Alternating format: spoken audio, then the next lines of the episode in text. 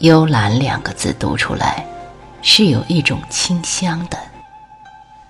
有些文字天生是带着植物的气息的，那么干净，那么透亮，脉络清晰。他告诉我，你知道吗？胡兰成后来葬于日本，墓上只有两个字：幽兰。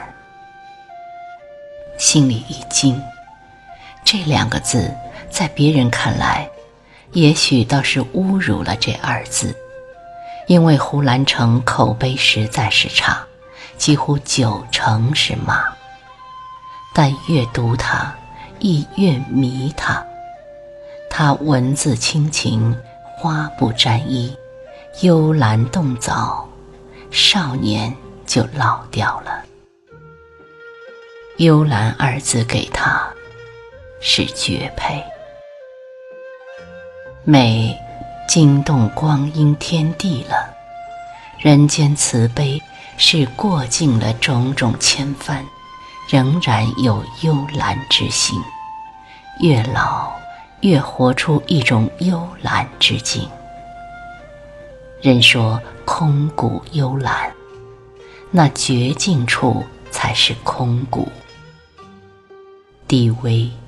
空无，是八大山人水墨中的孤山与雕枝，是四僧笔下的静寺与孤僧，是那春天一回头，在人群中看到白衣黑裤的少年。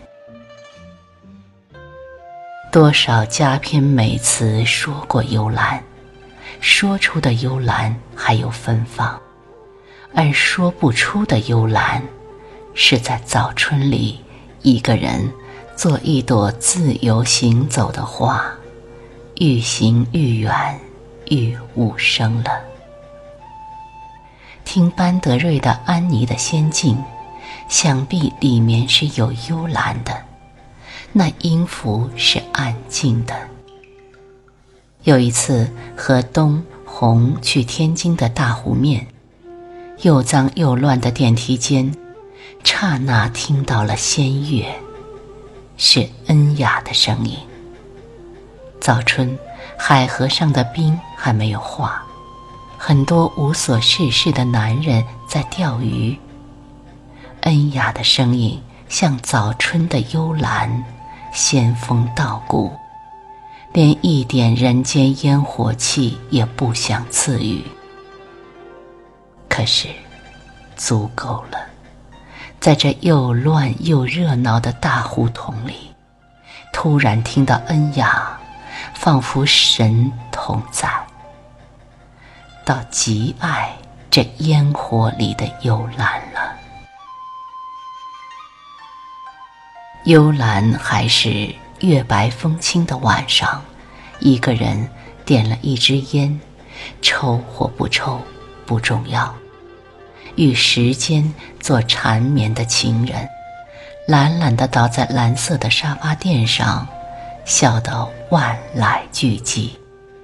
自己和自己缠绵成一株别样的植物，最好是蓝吧，有清凉的懒散和美意，有些许的孤兰和记号，似读六朝的古书。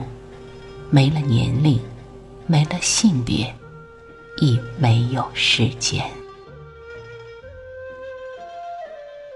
张岱说：“人无癖，不可与交，以其无深情也；人无疵，不可与交，以其无真气也。但真气之人甚少。”天地茫茫，水太浊，人亦太浊，那真气游荡着，不易赋予人身。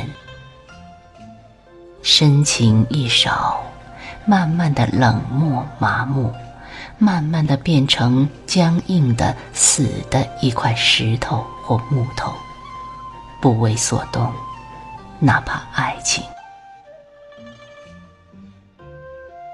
不。一切不是浮云，那真心的花儿，那为谁刮起的一夜春风，那耀眼的花蕊，那密密麻麻的美丽，那不动声色的爱与哀愁，比比存孤，迷恋崇尚生气、真气。张岱又说。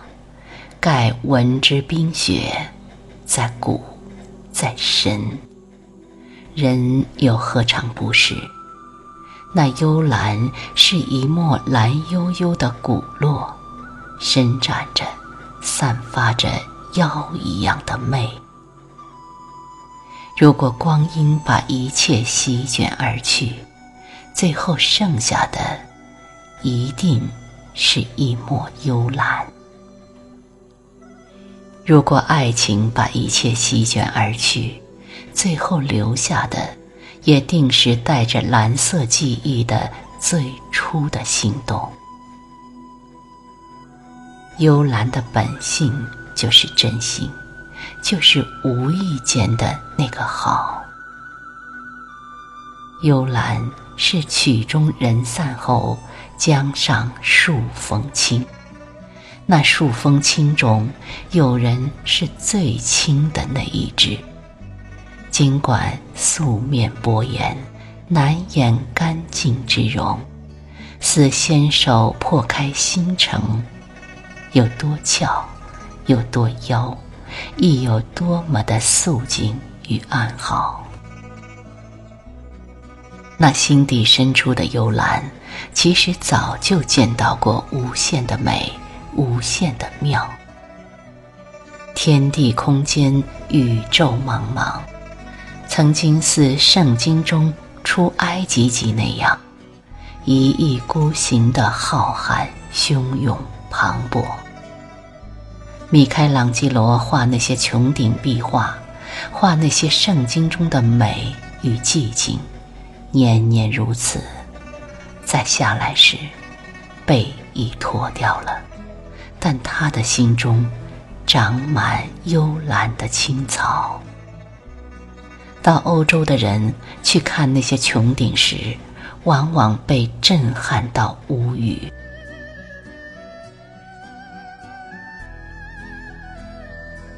陈燕丹在自己的欧洲系列散文中写过一句话：“颓败，但有一种直指人心的美。”这句话真好，幽兰就是这种味道。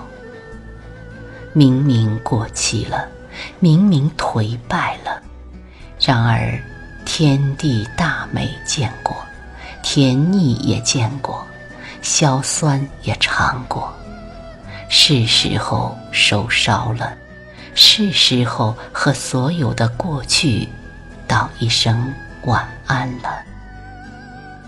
就这样，感觉到光阴的脆弱，以幽兰之心，像陆小曼的晚年，受尽了一生的颠簸与流离之后，把前半生的奢华，用后半生的寒酸来偿还。素衣裹身，冷心缠绕，哪管别人冷箭射来，不发一言。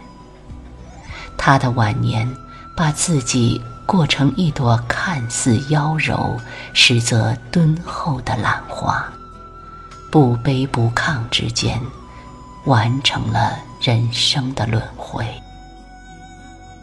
就像张岱，是这个世界最懂的坎坷。站在地下，看高台上热烈的演出完毕。驾着自己的夜航船，去西湖的湖心亭去赏雪了。我们穷尽一生，不过是走向内心的幽兰。走到了，推门进去，看到自己内心里那浩瀚的、温暖的故乡。涕泪潸然，这幽兰鲜艳着天意，说不出，说不出呀。只闻一语，便识破了天津了。